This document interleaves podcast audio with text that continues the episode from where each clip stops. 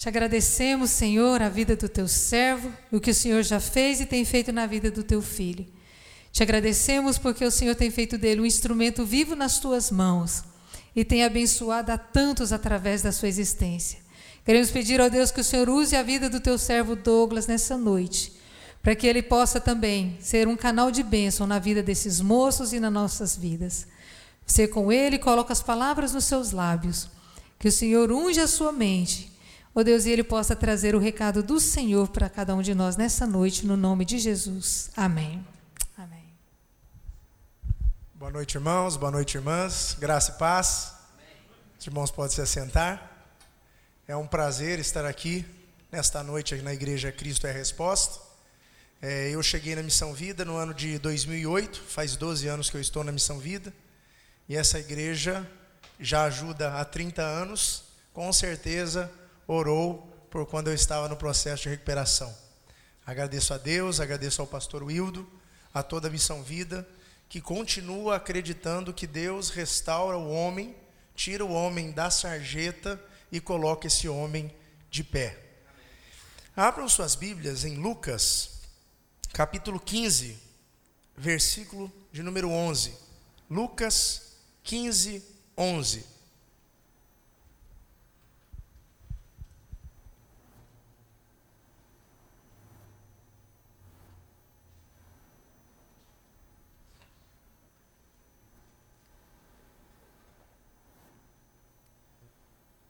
A parábola do filho pródigo.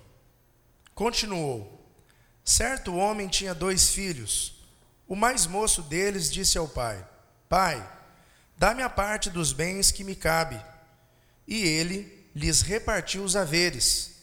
Passados não muitos dias, o filho mais moço, ajuntando tudo o que era seu, partiu para uma terra distante e lá dissipou todos os seus bens, vivendo dissolutamente. Depois de ter consumido tudo, sobreveio àquele país uma grande fome, e ele começou a passar necessidade. Então, ele foi e se agregou a um dos cidadãos daquela terra, e este o mandou para os seus campos a guardar porcos. Ali desejava ele fartar-se das alfarrobas que os porcos comiam, mas ninguém lhe dava nada.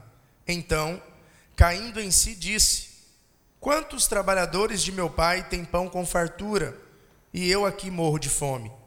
Levantar-me-ei e irei ter com meu pai, e lhe direi: Pai, pequei contra o céu e diante de ti.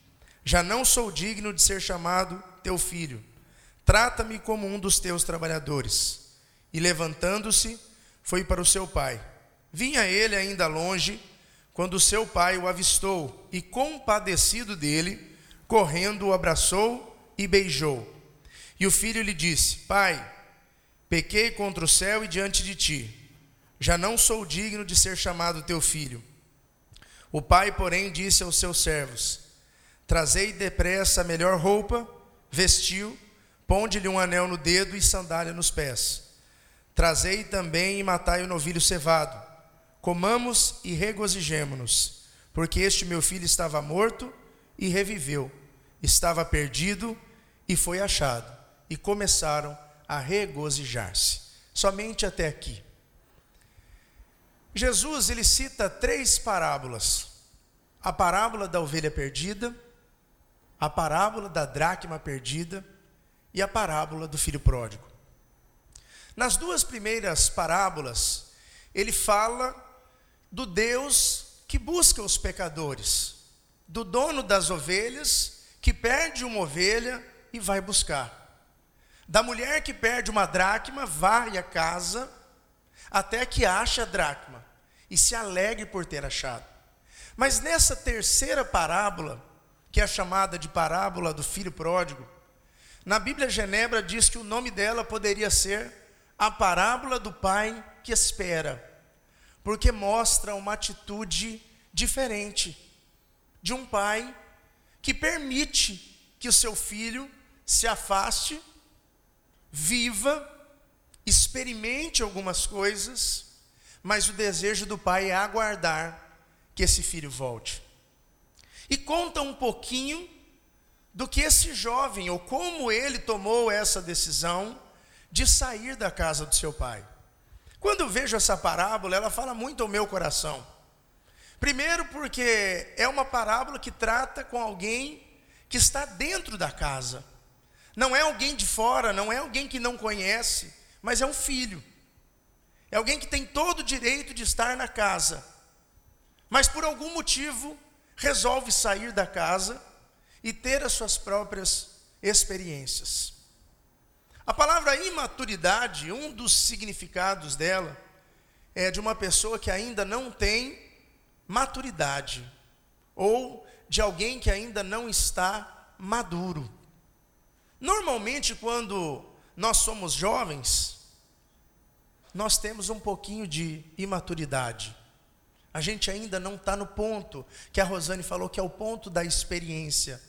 Nós temos sim muita força, muito ímpeto, muito desejo, mas muitas vezes nós não temos a sabedoria para tomar as decisões corretas. E esse jovem chega um dia e resolve sair da casa do seu pai. Primeiro ele pede para o seu pai: Pai, me dá a parte da minha herança. Eu quero aquilo que eu tenho direito. O senhor não morreu ainda, mas eu quero. Eu quero seguir a minha própria vida. Eu quero fazer as minhas próprias escolhas. Eu quero viver da forma que me agrada. Mas esse pai, como é um pai que espera, ele divide o dinheiro e dá uma parte, a parte que lhe cabia. E passado não muitos dias, esse jovem com dinheiro no bolso, ele resolve ter as suas próprias experiências. E ele toma decisão de sair da casa do pai. Um filho que abandona a casa do pai. Não no momento certo, não na hora certa, mas antes do tempo. Porque chega o momento que todos os filhos precisam deixar a casa do pai. Mas quando acontece na época certa, é bênção de Deus. Mas quando acontece antes da hora, o sofrimento muitas vezes acompanha. E esse jovem pega esse dinheiro e vive, vai para uma terra distante, longe, onde tudo é diferente, onde a cultura é diferente, onde os costumes são diferentes, os valores são diferentes. E lá nessa terra distante, onde tudo é diferente, ele vive de uma forma dissoluta uma forma que desagrada o seu pai, uma forma que desagrada a Deus. Ele tem experiências que não são agradáveis. E ele vive assim por um tempo. Mas chega um determinado momento que ele começa a passar necessidades, sofrimento. O dinheiro acaba, a alegria acaba. E aí ele se vê numa terra distante, sem a proteção do pai sem o cuidado do pai, sem a segurança do pai. E aí ele começa a sentir a dificuldade na pele. E por, por coincidência, naquele momento, aquele país está passando uma dificuldade também. E aí a única solução que ele encontra é cuidar de porcos. Isso para um judeu seria uma coisa muito difícil aquilo que às vezes ele não fazia na casa do seu pai, que ele rejeitava fazer um serviço, agora ele tem que fazer lá fora. Mas a Bíblia fala que nesse sofrimento, ele cai em si, ele enxerga, ele percebe o quanto ele está longe, o quanto a sua decisão foi errada. Ele reconhece nessa terra distante ele reconhece que ele pecou, ele se arrepende. E ele toma uma decisão, ele fala: Eu vou voltar para a casa do meu pai. E quando chegar lá, eu vou dizer: Pai, pequei contra o céu e diante de ti. Já não sou digno de ser chamado teu filho. Trata-me como um dos seus trabalhadores. Ele toma essa decisão. E aí ele resolve voltar. Mas a Bíblia fala que ele pega o caminho de volta. E o caminho de volta era longe, era longo, porque ele tinha ido para uma terra distante. Às vezes nós nos perdemos e vamos tão longe por causa das nossas escolhas, que o caminho de volta é muito difícil. Eu fui criado na igreja presbiteriana, desde pequeno. Aprendi os valores, os princípios. Aprendi quem era Deus, os heróis da fé, a história de Jesus, da criação. Participei de muitos acampamentos, acampadentros. A minha vida era muito boa na igreja. A gente tinha um grupo de evangelismo, andava de skate, que na época era ser radical andar de skate, há muito tempo atrás. Minha vida era boa, mas um dia Assim como esse jovem, eu fui seduzido pelos prazeres que eu achava que o mundo tinha para oferecer. E eu resolvi deixar de ir na igreja, deixar de fazer as coisas que eu sabia que eram corretas, para experimentar uma vida de prazeres, ou o que eu achava que seria de prazeres.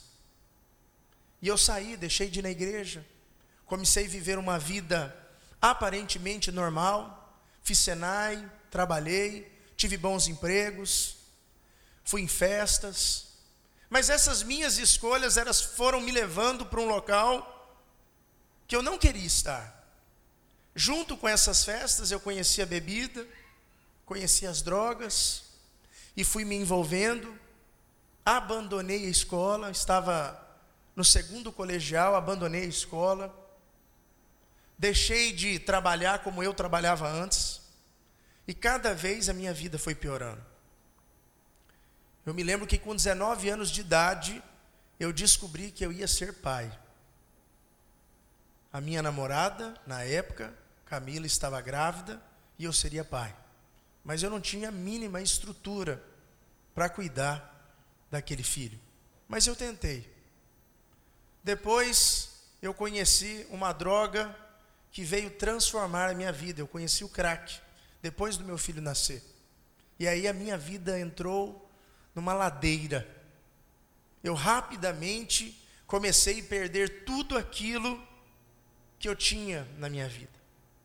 Já deixei de trabalhar, já deixei de ser responsável, deixei de cumprir os compromissos. Rapidamente as pessoas perceberam que eu estava muito diferente a família resolveu fazer uma intervenção, me confrontaram e me internaram no primeiro centro de recuperação que eu passei. E eu fiquei no centro de recuperação quatro meses, voltei e continuei na mesma vida. E eu passei por seis casas de recuperação. Eu arrumava serviço, eu trabalhava, ganhava dinheiro e não conseguia sair da lama. Chegou um momento na minha vida que eu resolvi que eu não ia me internar mais em casa de recuperação nenhuma. Eu morava com a minha irmã em São Paulo, e um dia eu falei para ela, Eliana, a partir de hoje eu não vou dar trabalho mais para você nem mais para ninguém. A partir de hoje eu vou morar nas ruas de São Paulo. E eu morei numa praça, na Moca, em São Paulo. Praça Barão de Tietê. Um ano e quatro meses da minha vida morando numa praça. E eu achei que eu não sairia daquela situação. Eu achei que eu ia acabar morrendo naquele local. Eu acreditava em Deus, mas eu não acreditava em mim. Eu não tinha forças mais para lutar. Mas Deus, ele tem as formas dele de trabalhar. Deus tem as formas de tentar nos trazer de volta. E aí eu estava na praça um dia e quando chegava o pessoal da igreja, eu me afastava para o outro lado, porque eu tinha vergonha de conhecer aqueles louvores, de conhecer aqueles versículos, de estar naquela situação. E aí Deus usa uma mulher, e a mulher vai até onde eu estou, uma senhora, aponta o dedo para mim, na minha cara, e fala: Levanta, levanta, que Deus me mandou te dar um abraço de mãe. E aquela mulher me dá um abraço. E aquele abraço é um abraço, um dos melhores que eu recebi na minha vida, porque era o abraço quando eu não merecia ser abraçado. Ela não se importou com o meu cheiro, com as minhas roupas, mas ela demonstrou o amor de Deus pela minha vida. Estava chovendo muito em São Paulo, e eu me lembro que eu estava todo molhado já fazia uns três dias, E naquela noite eu lembrei da palavra de Deus, lembrei da história do rei Ezequias, quando ele recebe a sentença de morte, e ele vira para a parede, e ele chora e fala com Deus. E naquela madrugada eu falei com Deus. E eu falei: Senhor, cheguei até aqui por causa das minhas escolhas, mas eu não tenho forças para sair sozinho. Me ajuda. Eu caí em si mas eu não conseguia voltar. Aí Deus ouviu aquela oração, no outro dia Deus apertou a situação, eu não conseguia nem ficar mais na rua, e eu fui para a casa da minha irmã. Cheguei na casa dessa minha irmã, falei, Eliana, eu preciso de ajuda. Ela falou, glória a Deus, vou te mandar para um centro de recuperação de mendigos. E eu falei para ela, mendigo? Ela falou, você. E eu olhei para a minha situação, e aceitei ajuda. Não tinha vaga na Missão Vida naquele dia, tinha que esperar 15 dias. E aí eu fiquei na casa dela durante 15 dias. Ela me levou no médico, o médico me deu um remédio, e ela me deixou na, na, no quarto do fundo, do lado de fora da casa, porque eu havia morado esse tempo todo na rua, ela ficou com medo. E eu lembro que eu fiz dois votos com Deus. Nós presbiterianos, às vezes, não temos costume de ficar fazendo voto com Deus. Mas eu fiz aquele dia. Falei, Senhor, eu falei que nunca mais ia para uma casa de recuperação, mas se o Senhor vai mudar a minha vida, eu vou te pedir duas coisas. Primeiro, que o Senhor fale comigo. E segundo, que eu não levante o braço esquerdo do ombro para cima. Aí orei, falei com Deus e continuei a vida lá esperando a vaga abrir. Décimo terceiro dia, eu ligo a televisão de madrugada, Silas Malafaia pregando, um programa gravado. Ele fala: Ó, se não deu certo na sua vida, dessa vez vai dar. Davi, ele errou, mas depois ele se consertou e deu certo. E aí eu falei: Nossa, essa palavra é para mim, não preciso mais me internar. Ele vira para a câmera e fala: Mas se você precisa de ajuda, busque ajuda. Se você precisa de médico, busque um médico. Aí eu entendi que era para mim. Décimo terceiro dia eu ligo para o meu pai como um dependente químico mentiroso, manipulador. Falei, pai, manda dinheiro para mim, senão não vou. E meu pai depositou 100 reais. Peguei aquele dinheiro, fui beber e usar droga, esqueci que eu estava tomando remédio. Fiquei doido na Celso Garcia, em São Paulo. E aí briguei com a polícia, meu cunhado me colocou para dentro de casa. Passou uma hora que eu estava lá dentro. Eu saí, falei para ele, me deixa sair. Ele me liberou para sair. Quando eu saio lá fora, eu encontro os policiais que eu havia xingado. E eles pegam meu braço, me dão uma torção tão grande que o braço eu não consigo levantar ele do ombro para cima. E foi dessa forma que eu cheguei na Missão Vida. Humilhado. Eu entrei humilhado naquele ônibus, no terminal rodoviário Tietê, cheguei na Missão Vida. Mas fui muito bem recebido. Cheguei lá, me deram um abraço, um carinho. A irmã Joana me deu um balde, uma vassoura, um rodo. Falou: a partir de hoje você vai lavar os banheiros da triagem. Mas eu fiquei feliz, porque agora eu tinha algo para fazer. E na missão vida, Deus trabalhou no meu coração. Mas o caminho de volta, ele nunca é fácil. Melhor é não sair da presença. Sair da presença e voltar é difícil. A família não confia, até seis anos depois de recuperado, eu ia para São Paulo meu pai falava: Não vem não, fica lá. Quando eu puder, eu vou te ver. Porque vai que você vem aqui e cai. Então fica lá. Eu não preciso que você venha me ver, não. Mas eu perseverei. Graças a Deus, foi me dado a oportunidade de permanecer na missão vida. Pastor Wildo acreditou em mim. Quando ninguém acreditava, ele acreditou em mim.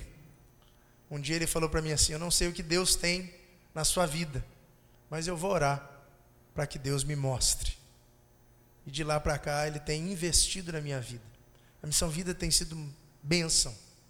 Casei, tenho uma filhinha linda que vai fazer três anos, tenho uma esposa maravilhosa, fiz seminário de teologia em Governador Valadares, por insistência ou motivação do pastor Wildo, estou fazendo faculdade, já estou no segundo ano de administração.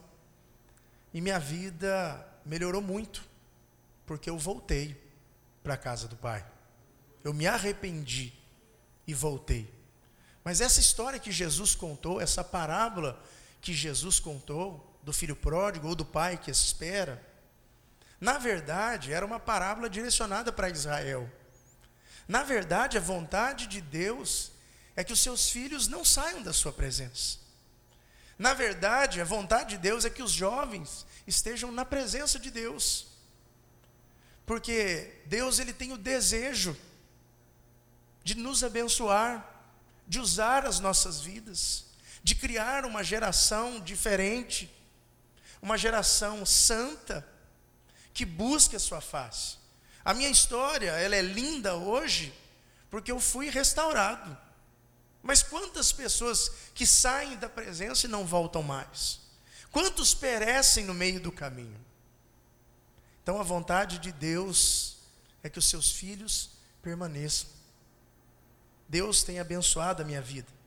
Sou muito feliz hoje na Missão Vida, com o trabalho que eu realizo, de poder ajudar as pessoas que chegam da mesma situação que eu cheguei. Sou grato a Deus por isso. Sou grato a Deus também pela oportunidade de compartilhar com vocês aquilo que Deus fez na minha vida. Deus abençoe vocês.